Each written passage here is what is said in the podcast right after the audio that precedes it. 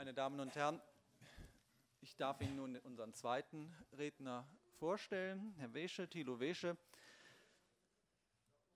Er wurde an der Ebert-Karls-Universität in Tübingen, also nicht so weit entfernt von Stuttgart, mit einer Arbeit über Kierkegaard promoviert, war dann Assistent bei Emil Angern an der Universität Basel, wo er sich mit einer Arbeit über Wahrheit und Werturteil habilitierte.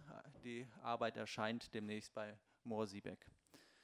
Ähm, Thilo Wesche hat eine Einführung zu Kierkegaard verfasst und neben der demnächst erscheinenden Arbeit über Wahrheit und Werturteil ähm, zwei Sammelbände herausgegeben. Ich nenne einen von ihnen, den Sammelband Was ist Kritik? Gut, äh, vielen Dank äh, für die Einladung äh, zuerst und äh, zudem äh, für die freundliche Vorstellung. Ich werde über das Hoffen sprechen und insbesondere die Frage behandeln, wie sich äh, Autonomie und Hoffnung zueinander verhalten. Aus der europäischen Kulturgeschichte ist die Hoffnung nicht wegzudenken. Man denke an Hesiods Geschichte über die Büchse der Pandora. In ihr spiegelt sich bereits die hohe Bedeutung einer Hoffnung wider, deren Verlust für die Menschen als das unerträglichste Los erfahren wird. In Dantes göttlicher Komödie ferner trennt die Menschen von dem Inferno, wie es über dessen Eingang geschrieben steht, die Hoffnung, die jeder zurücklässt, der hier eintritt.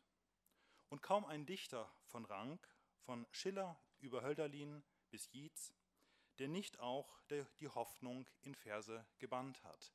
Und natürlich ist auch Goethe zu nennen, äh, wie Herr Welberry ausgeführt hat, an den Prometheus-Gedichte, äh, also der, den den Menschen nicht nur das Feuer, sondern auch die Hoffnung gegeben hat. Und an dem Pandora-Festspiel ähm, es sind wunderbare Dokumente, um Goethes zwiespältiges Verhältnis äh, zur Hoffnung darzulegen. Im Vergleich zu dieser Karriere der Hoffnung in der Kunst fällt ihre Erfolgsgeschichte in der Philosophie bescheiden aus. Im Unterschied zur Theologie, in der die Hoffnung zu den drei Kardinaltugenden zählt, ist es der Philosophie nur selten gelungen, der Hoffnung in ihren Konzeptualisierungen eine Heimat zu geben. Zwei Gründe für ihren Bedeutungsverlust scheinen auf der Hand zu liegen. Die epistemische Zwischenstellung der Hoffnung, zwar mehr als Wunschdenken, aber weniger als Wissen zu sein, steht scheinbar quer zu den Rationalitätsanforderungen, die in einer über sich selbst aufgeklärten Philosophie üblich sind. Hoffnung gilt schließlich als ein Platzhalter für etwas, das nicht in der eigenen Hand liegt. Wer hofft, der erwartet etwas, über das er keine Verfügungsgewalt besitzt. Hoffnung tritt somit in einen Widerstreit mit Autonomie über das Leben selbst zu bestimmen. In den folgenden Überlegungen werde ich diesen Vorbehalten entgegentreten und zeigen, weshalb Berührungsängste mit dem Hoffnungsbegriff in der Philosophie fehl am Platze sind. Zu diesem Zweck werde ich auf die Moralphilosophien von Kant und Kierkegaard eingehen und im Fokus wird dabei die Frage stehen, wie sich Autonomie und Hoffnung zueinander verhalten. Mein Vortrag hatte vier Teile. Im ersten Teil werde ich auf die Einheit von Glück und Moral bei Kant eingehen, um davon ausgehend Kants Begriff der Hoffnung äh, zu erläutern, äh, wie er in Kants dritter Grundfrage, was darf ich hoffen, angezeigt ist. In dem dritten Teil werde ich Kierkegaards Ethik einführen, um schließlich im vierten Teil Kierkegaards Konzept der Hoffnung darzustellen. Ich komme zum ersten Teil über Kants Einheit von Moral und Glück. Kant skizziert mit den Begriffen der Glückswürdigkeit und des höchsten Guts den Gedanken einer Einheit von Moral und Glück. Mit ihnen beantwortet er die Frage nach dem Glück einer moralischen Lebensform. Verdient moralisches Leben Glück? Die Bezeichnung Glückswürdigkeit trägt eigens dem spezifischen Charakter des Glücks Rechnung, das einem moralischen Leben gebührt. Dass moralische Handlungen lediglich würdig sind, Glück zu verdienen, verweist auf die Abgrenzung gegenüber einem kausalen Zusammenhang. Moralische Handlungen verursachen keine Glückszustände, so wie der Erfolg einer Handlung oder die Erfüllung eines Wunsches Glück auslösen mögen. Moralisches Glück ist nicht die empirische Erfahrung eines Handlungserfolgs. Diese Abgrenzung gegenüber dem sinnlichen Glück erklärt sich aus Kants ethischem Grundsatz, dass das moralische Gesetz der alleinige Bestimmungsgrund des Willens ist und selbst durch Freiheit begründet ist. Autonomie drückt sich in dem freien Willen aus, dessen Existenz, Ausübung und Gelingen nicht vom Zufall, sondern allein von der Gesinnung abhängt, Neigungen und Bedürfnissen der universellen Achtung von Gleichen unterzuordnen.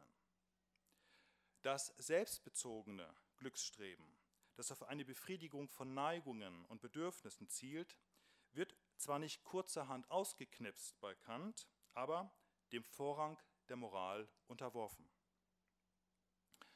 Obwohl moralische Handlungen nicht empirisch als Glück erfahren werden, sind sie, so Kant, eines Glückes durchaus würdig. Entgegen anderslautenden Legenden koppelt Kant die Moral keineswegs von der Glücksfrage ab. Im Gegenteil unterstreicht seine Rede von der Glückswürdigkeit, wie geradezu selbstverständlich es für Kant ist, dass jedes Handeln und Wollen einschließlich des Moralischen ein Gelingen beansprucht und in diesem Sinne mit der Glücksfrage verknüpft bleibt. Der Vorrang der Moral ist demnach nicht als ein Vorrang gegenüber jedwedem Glücksstreben zu verstehen. Besagt, er besagt lediglich, dass das moralische Glück keine sinnliche Glückserfahrung über die Erfüllung einer Neigung oder eines Bedürfnisses sein kann. Dies wirft die Frage nach dem spezifischen Glück auf, das einer moralischen Lebensform gebührt.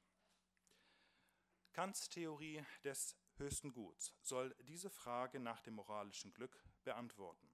Das höchste Gut setzt sich aus den beiden Elementen der Sittlichkeit und Glückseligkeit zusammen. Sittlichkeit ist das oberste Gut. Das Attribut des Höchsten bedeutet hier das oberste Supremum und bezieht sich auf den Vorrang des moralischen Gesetzes, welches der alleinige Bestimmungsgrund des Willens ist. Dagegen ist Glückseligkeit das Ganze, das vollendete Gute. Das Höchste steht hier für das vollendete Konsumatum ein. Kant betont die Einheit von Moral und Glück, indem er beide unter ein und demselben Begriff des höchsten Guts zusammenfasst. Die Einheit von Sittlichkeit und Glückseligkeit bezeichnet die angemessene Entsprechung des Glücks mit der Moral. Glückseligkeit steht, und hier zitiere ich, ganz genau in Proportion der Sittlichkeit. Zitat Ende. Mit der Glückswürdigkeit, die den moralischen Handlungen innewohnt, muss also die gerechte Teilhabe am Glück einhergehen. Was Handlungen moralisch und damit glückswürdig macht, ist, dass sie gemäß einem moralischen Gesetz erfolgen. Zum Bedeutungshof des, des moralischen Gesetzes gehört dreierlei. Kants Rede von einem Gesetz betont erstens äh, die Gleichheit. Das egalitäre Handlungsprinzip besteht in der Achtung von Personen als Gleiche. Anderen schuldet man den gleichen Respekt gegenüber Ansprüchen, die man für sich selbst erhebt. Der Begriff des Gesetzes bezieht sich zweitens auf die Universalität, unabhängig von Ort und Zeit zu gelten. Moralisch ist eine Handlung, die auf der universellen Achtung von Personen gründet. Kant legt in seinen Ausführungen zum höchsten Gut das Augenmerk auf die dritte Bedeutung, die habituelle Gesetzmäßigkeit.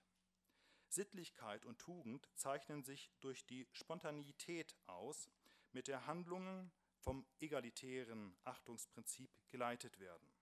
Moralische Handlungen erfolgen, einem, erfolgen gemäß einem Gesetz in dem Sinne, als sie nicht erst das Ergebnis einer Abwägung äh, sind, sondern von einem Akteur instantan ausgeübt werden. Dem Akteur ist die Achtung anderer Personen gleichsam zur zweiten Natur geworden. Das moralische Gesetz betrifft zwar das Sollen, aber als Gesetz ist es dem Naturgesetz vergleichbar, weil der Wille durch sich selbst zur Ausübung gelangt. Jede Abwägung erfolgt schon im Hinblick auf eine Vorteilserwartung und kommt deshalb für ein Handeln aus Pflicht je schon zu spät. Die Gleichheit anderer wird vielmehr spontan ausgeübt. Diese moralische Spontaneität stellt laut Kant ein Ideal dar. Sie ist ein unerreichbares äh, Ziel, weil Akteure unentrinnbar in Neigungen und Bedürfnissen verstrickt bleiben. Akteure müssen in Situationen je aufs Neue ihre Vorteilserwartungen und Eigeninteressen zugunsten der Rechte anderer beschränken. In Abgrenzung zur Abwägung eines Zumutbarkeitsspielraums beschreibt Kant das Ideal der moralischen Spontaneität mit der Chiffre der Heiligkeit.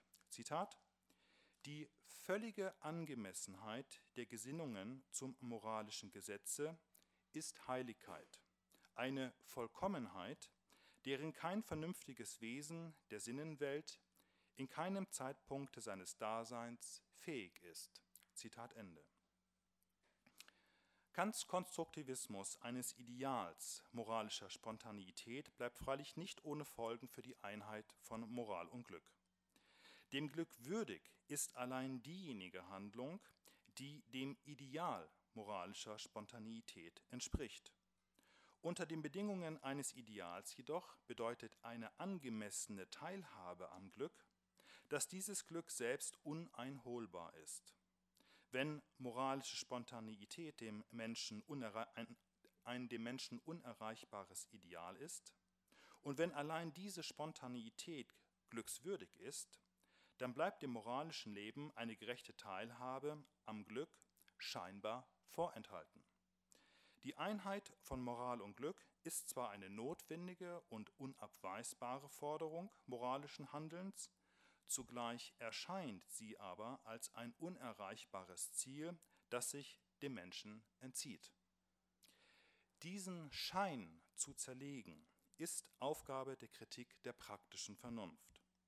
Der Schein eines außerweltlichen Ziels wird behoben, indem die Bedingungen erklärt werden, unter denen die Einheit von Moral und Glück möglich wird.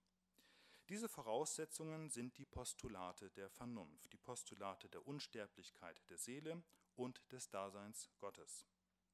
Die Annahme der Unsterblichkeit der Seele ist die Bedingung, unter der, jedenfalls nach Kant, begreiflich wird, weshalb ein unendliches Streben im Einklang mit seinem realisierten Ziel steht.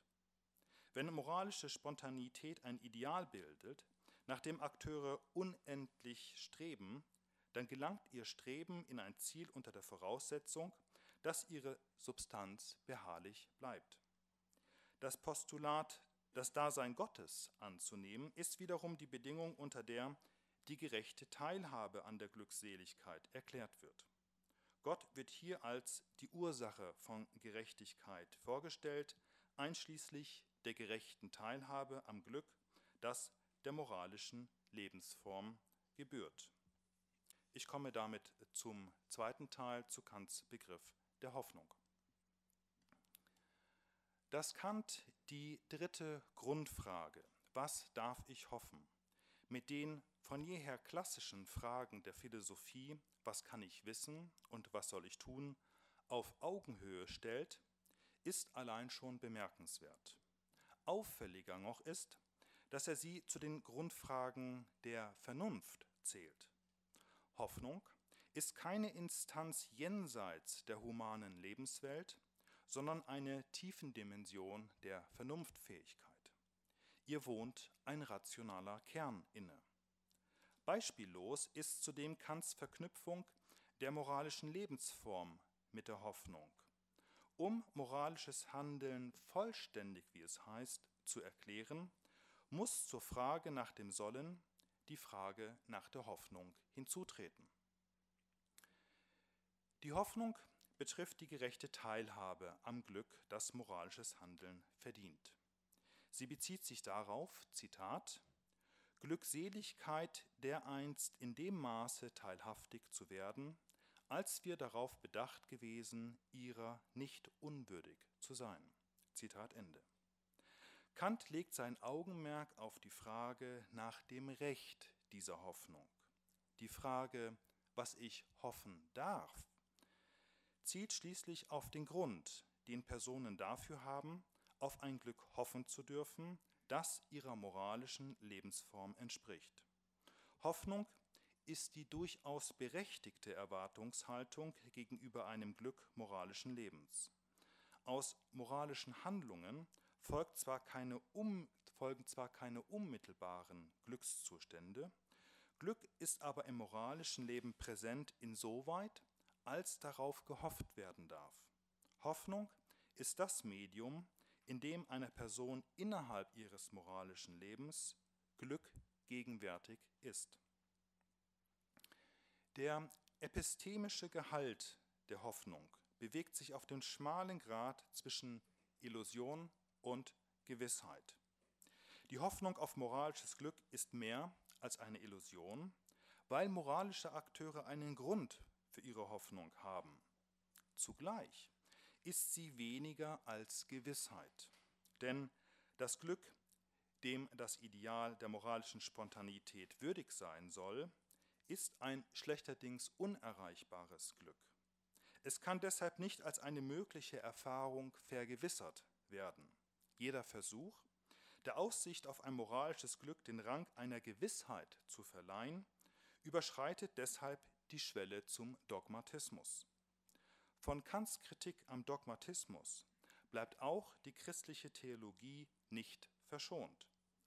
Die christliche Rede von einer Verheißung erhebt zu Unrecht einen Anspruch auf Heilsgewissheit. Das Vertrauen darauf, dass das Versprechen gerechter Glücksteilhabe nicht enttäuscht wird, ist unvereinbar mit der Hoffnung, der eine solche Gewissheit fehlt.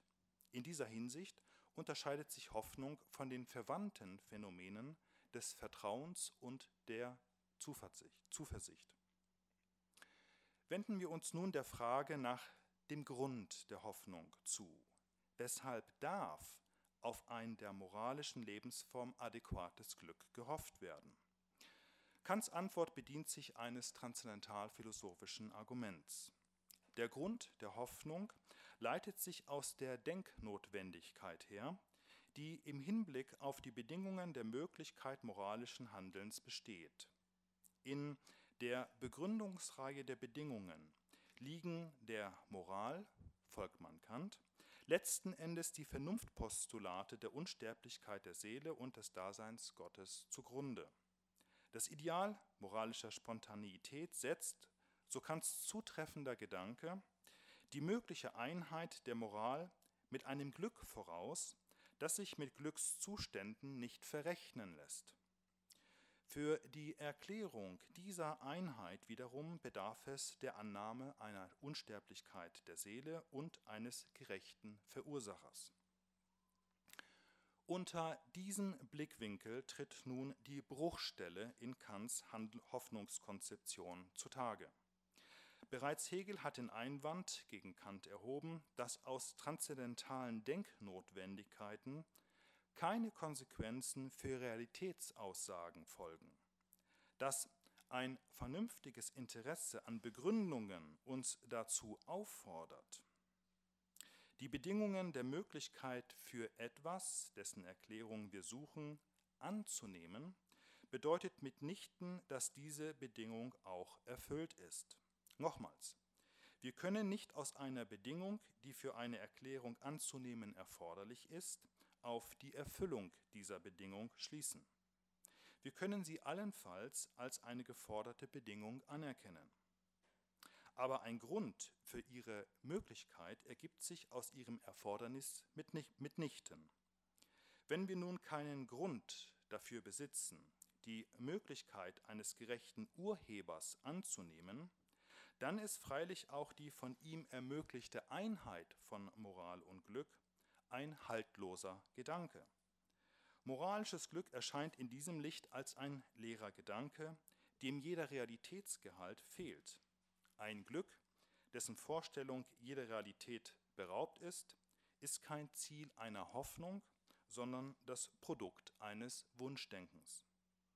Kant konstruiert den Grund der Hoffnung auf die Art, dass wir vor der Wahl zwischen Hoffnungslosigkeit und Hoffnung gestellt dazu berechtigt sind, letztere anzunehmen. Es ist ein vernünftiges Interesse, ein Bedürfnis der Vernunft, angesichts drohender Hoffnungslosigkeit die Hoffnung auf ein Glück nicht zu verlieren, weil ansonsten Trostlosigkeit und Leere herrschten. Deshalb haben wir einen Grund für unsere Hoffnung auf Glück.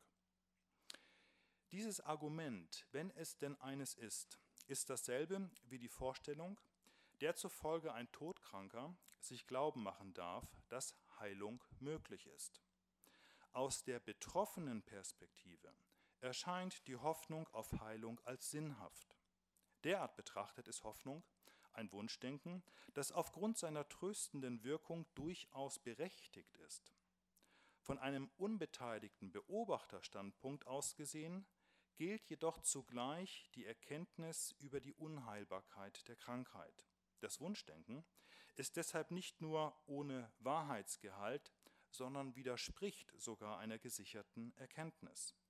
Ein Wunschdenken, dessen Wahrheitsgehalt geradezu ausgeschlossen ist, bietet jedoch eine enttäuschende Aussicht für eine Person, die verstehen will, ob sie auf ein Glück hoffen darf, das ihre moralische Lebensform verdient. Dass wir ansonsten nicht auf moralisches Glück hoffen können, ist noch lange kein Grund dafür, seine Bedingungen als gegeben zu betrachten. Eine drohende Hoffnungslosigkeit ist also kein hinreichender Grund dafür, die Bedingungen, unter denen das Erhoffte möglich ist, anzunehmen. Ich komme damit äh, zum dritten Teil zu Kierkegaards Ethik.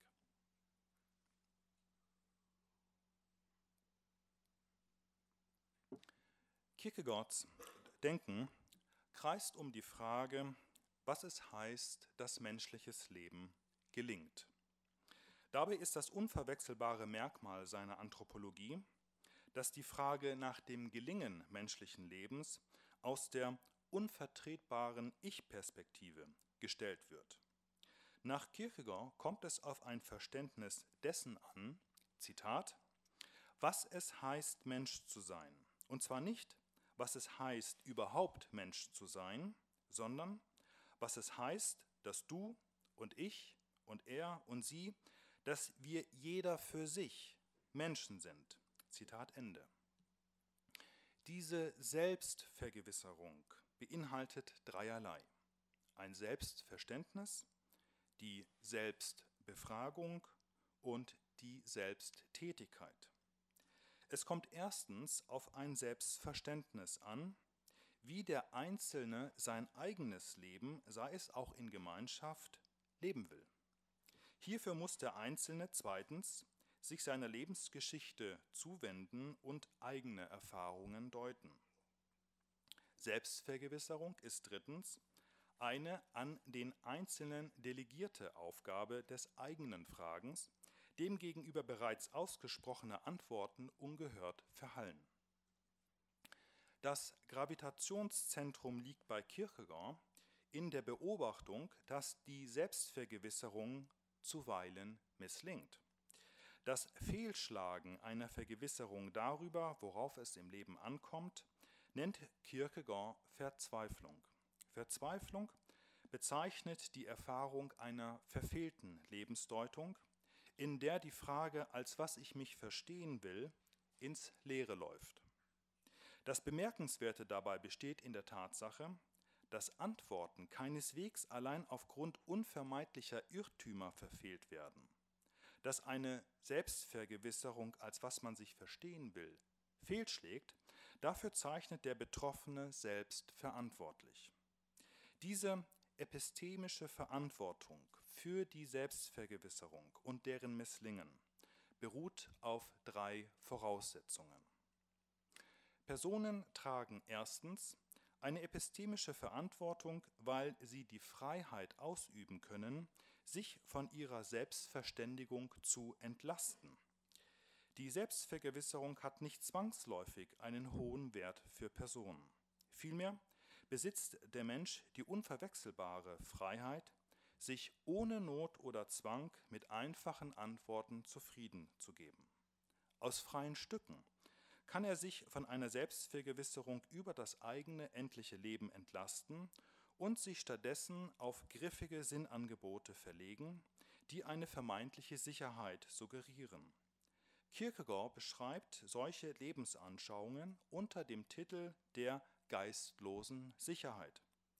Als die wichtigsten Werte im Leben gelten hier diejenigen Inhalte, deren Verwirklichung man unmittelbar besitzt, Schönheit, Reichtum, oder erwirbt, Erfolg, Bewunderung oder erwartet, Frömmigkeit. Als wer wir uns verstehen wollen, wird hier mit Blick darauf bestimmt, welcher Lebensinhalt mit der größten Sicherheit realisiert zu werden vermag. Lebenspläne werden deshalb nach den Zielen ausgerichtet, die im Leben verwirklicht werden können. Denn je sicherer das Ziel zu erreichen scheint, desto größer die Gewissheit, dass das Leben gelingt.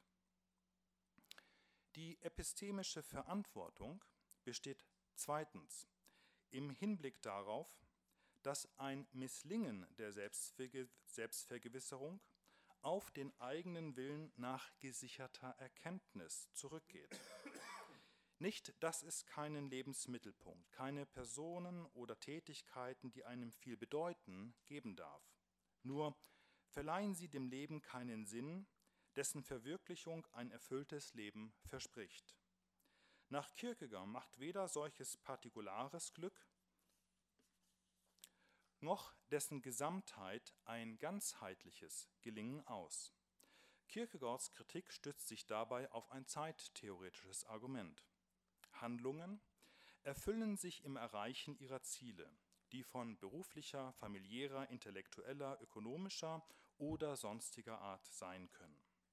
Nun ist die lebenszeitliche Verwirklichung solcher Lebensinhalte nicht von derselben Natur wie die der Handlungen selbst. Eine die Lebenszeit im Ganzen umfassende Tätigkeit kann sich nicht wie jene Handlungen erfüllen, weil sie sich erst im Lebensende vollendet. Wäre die lebenszeitliche Tätigkeit selbst eine Handlung, würde sich das Leben erst, erst im Tod erfüllen und damit die Frage unbeantwortet bleiben, ob wir in der Zeit glücklich sein können. Verfehlt wird also eine Selbstvergewisserung nicht aufgrund einer vermeintlichen Undurchsichtigkeit oder Sinnlosigkeit des Lebens. Ursache der verfehlten Selbstvergewisserung ist vielmehr, dass sie im Medium der gesicherten Erkenntnis stattfinden soll. Als sinnlos erscheint das Leben vorab im Lichte eines Sinns, dessen man habhaft sein will. Die Frage, als was wir uns verstehen wollen, läuft ins Leere, weil wir eine Antwort mit den Mitteln gesicherter Erkenntnis zu ergreifen suchen. Die epistemische Verantwortlichkeit für eine Selbstverständigung setzt drittens voraus, dass deren Gelingen einer Person möglich ist. Es muss bei ihr liegen, dass eine Selbstvergewisserung gelingt. Die größte Verständnisschwierigkeit, vor die uns Kierkegaards Philosophie stellt, betrifft die Frage, wie eine Selbstvergewisserung trotz der Unmöglichkeit gesicherter Erkenntnis möglich ist. Wie kann man sich eines Lebensverständnisses vergewissern, obwohl darüber keine gesicherte Erkenntnis gewonnen wird? Kierkegaards Antwort erfolgt in zwei Schritten. Zum einen beschreibt er die moralische Lebensform als die Form gelingenden Lebens. Wir verstehen, was gelingendes Leben heißt, wenn wir uns als moralisch verstehen. Zum anderen müssen wir den Gedanken der Hoffnung einführen, wenn wir dieses Verstehen beschreiben wollen. Zwar lässt sich keine Gewissheit darüber gewinnen, worin Leben gelingt. Es besteht aber eine berechtigte Hoffnung, dass die moralische Lebensform eine angemessene Beschreibung hierfür ist.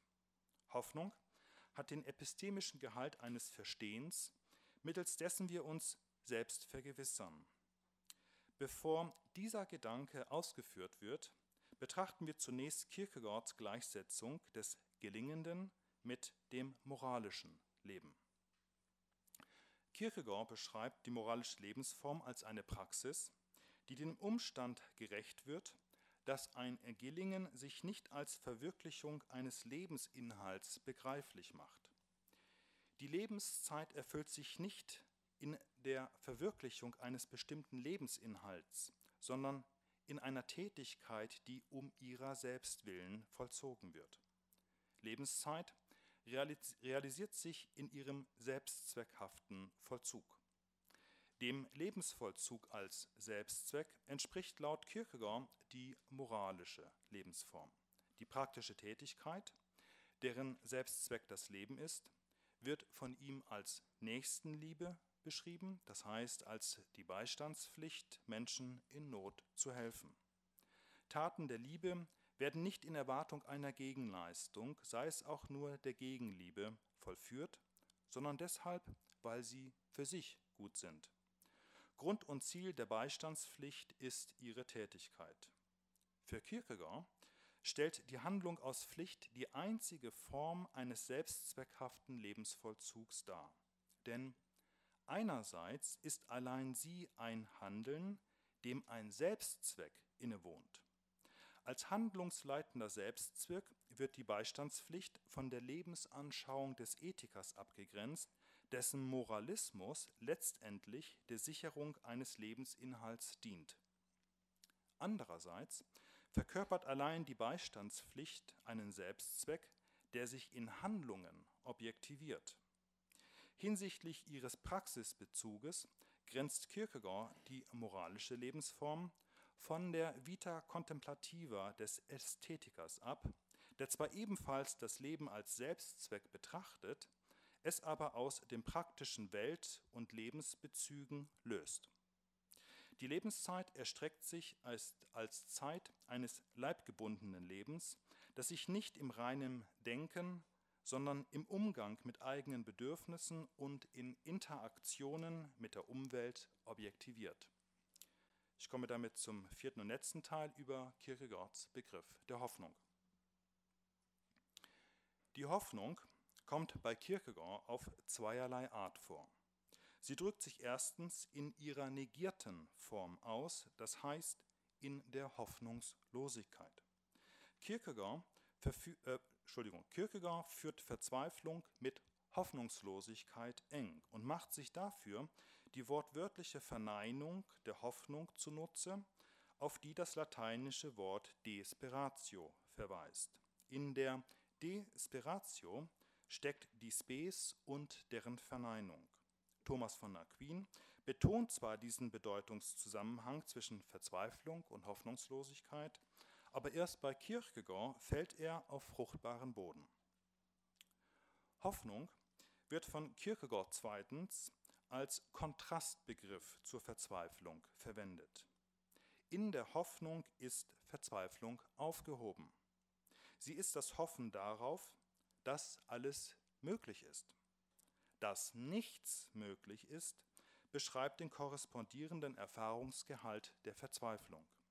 Ein Verstehen gelingenden Lebens erscheint hier als ausgeschlossen. Denn unter dem Gesichtspunkt gesicherter Erkenntnis lässt sich keine Bestimmung erfassen, deren lebenszeitliche Verwirklichung ein gelingendes Leben garantiert. Demgegenüber besteht die Hoffnung darauf, dass mit der moralischen Lebensform eine angemessene Lebensform gewählt wird. Die Entscheidung, sich als moralisch zu verstehen, wird in Verbund mit der Hoffnung getroffen. Wir müssen uns diese Entscheidung so vorstellen, als ob jemand vor einer Weggabelung steht. Entweder schlägt er den Weg ein, der es erlaubt, weiterhin an griffigen Lebensrezepten festzuhalten. In dieser Richtung würde er fortfahren, sich mit einfachen Antworten zufrieden zu geben und das für eine Lebensform zu halten, was ihm die größte mögliche Gewissheit eines Gelingens verspricht. Oder er entscheidet sich gegen diesen Weg. In, in dieser Richtung würde er das Fehlen einer gesicherten Lebensanschauung anerkennen und eine Lebensform wählen, die diesem Fehlen gerecht wird. Mit dieser Wahl würde er sich für eine moralische Lebensform entscheiden. Hier besteht keine Gewissheit darüber, sich in die richtige Richtung äh, zu bewegen und eine gute Wahl getroffen zu haben. Es besteht zwar keine Gewissheit, aber eine Hoffnung. Hier kommt der epistemische Zwischenstatus der Hoffnung zur Geltung, weniger als Gewissheit und mehr als Wunschdenken zu sein. Dass die Entscheidung ohne die Rückendeckung einer Gewissheit geschieht, macht einen Mut oder ein Wagnis erforderlich, wie Kierkegaard zuweilen betont. Warum ist Hoffnung nun mehr als Wunschdenken? Vom Wunschdenken unterscheidet die Hoffnung, dass sie einen Grund hat und deshalb eine berechtigte Hoffnung ist, auf die ich, so Kant, hoffen darf. Wie können wir uns diesen Grund erklären? Die auffälligste Seite der Philosophie Kierkegaards besteht in dem Vorgehen der Darstellung des Gelingens eine Beschreibung des Misslingens voranzustellen. Er beschreibt erst, was Verzweiflung ist, um sich zunehmend einer Darstellung der Hoffnung anzunähern. Die Darstellung des Negativen ist jedoch kein Umweg, sondern führt direkt ins Ziel. Denn der Begründungsweg führt vom Negativen zum Positiven, von einer Diagnose der Verzweiflung zum Verstehen der Lebensform. Wir verstehen, was gelingendes Leben bedeutet, wenn wir zuerst betrachten, weshalb es misslingt. Wir bewegen uns also auf eine Selbstvergewisserung zu, wenn wir den Grund beschreiben, weshalb sie zunächst ins Leere läuft. Diese Methode Kierkegaards wurde von Michael Teunissen als Negativismus beschrieben. Der philosophische Negativismus steht für die Auffassung ein, dass der Vorrang des Wahren und Guten nicht von Natur aus gegeben, sondern ein in der Zeit gewordenes ist. Dem Gelingen und Misslingen, Entschuldigung, denn Gelingen und Misslingen stehen sich als selbstständige Größen gegenüber, weshalb ein Gelingen sich nur durch die Negation des Misslingens einstellt. Das Misslingen einer Selbstvergewisserung ist also nicht nur die akzidentell verursachte Verfehlung des Gelingens, nach dem das Leben von Natur aus strebt. Negatives ist mithin kein bloßer Mangel an Sein, sondern eine selbstständige Größe. Wenn die Lebensform und Verzweiflung selbstständige Kräfte sind, dann gelangt erstere zu einer Vorrangstellung nur im und durch den Konflikt mit der anderen hindurch. Denn weder besitzt die Lebensform von, von vornherein einen Vorrang gegenüber der misslingenden Lebensverständigung, vielmehr gewinnt sie ihn erst im Widerstreit mit dem, Geling mit dem Misslingen. Noch wird die Lebensform durch ein Drittes ermöglicht, weil sich ansonsten die Frage nach dem Ermöglichungsgrund für dieses Dritte stellen und wir uns damit im Kreis bewegen würden. Kierkegaards Lösungsvorschlag lautet, dass die Negativität selbst den Vorrang der Lebensform ermöglicht. Das Misslingen ist Kontrahent des Gelingens und zugleich die Größe, durch deren Negation hindurch das Gelingen möglich wird. In der Krankheit zum Tode schreibt Kierkegaard deshalb, Zitat, ist unendlich viel mehr Hoffnung, als wenn da, menschlich gesprochen, nicht nur Leben, sondern obendrein ein Leben vollster Kraft und Gesundheit ist. Auch mal den Satz. In der Krankheit zum Tode ist unendlich viel mehr Hoffnung, als wenn da, menschlich gesprochen, nicht nur Leben, sondern obendrein ein Leben vollster Kraft und Gesundheit ist. Damit kehren wir zu, unserem, zu unserer Ausgangsfrage nach dem Verhältnis von Autonomie und Hoffnung zurück. Das Selbst ist, laut Kierkegaard, Freiheit. Selbstbestimmung wird als die Freiheit ausgeübt, zu den jeweiligen Regelwerken der Tradition, Moral und Konvention Ja oder Nein sagen zu können. Das Kriterium für eine Zustimmung oder Ablehnung ist die Bestimmung, als was man sich selbst verstehen will. Die Selbstbestimmung hat dabei vor allem einen epistemischen Wert und dient der Selbstvergewisserung. Unvertretbar das Leben in die eigene Hand zu nehmen, bedeutet, sich selbst Gewissheit darüber zu verschaffen, wie das Leben zu führen gut ist, damit es gelingt. Zugleich liegt das Lebensverständnis auch nicht in der eigenen Hand, denn es kann allenfalls darauf gehofft werden, dass die Form gelingenden Lebens in der moralischen Lebensform liegt. Die Hoffnung ist somit Gegenspieler und zugleich Ermöglichungsgrund der Autonomie, über sein Leben selbst zu bestimmen.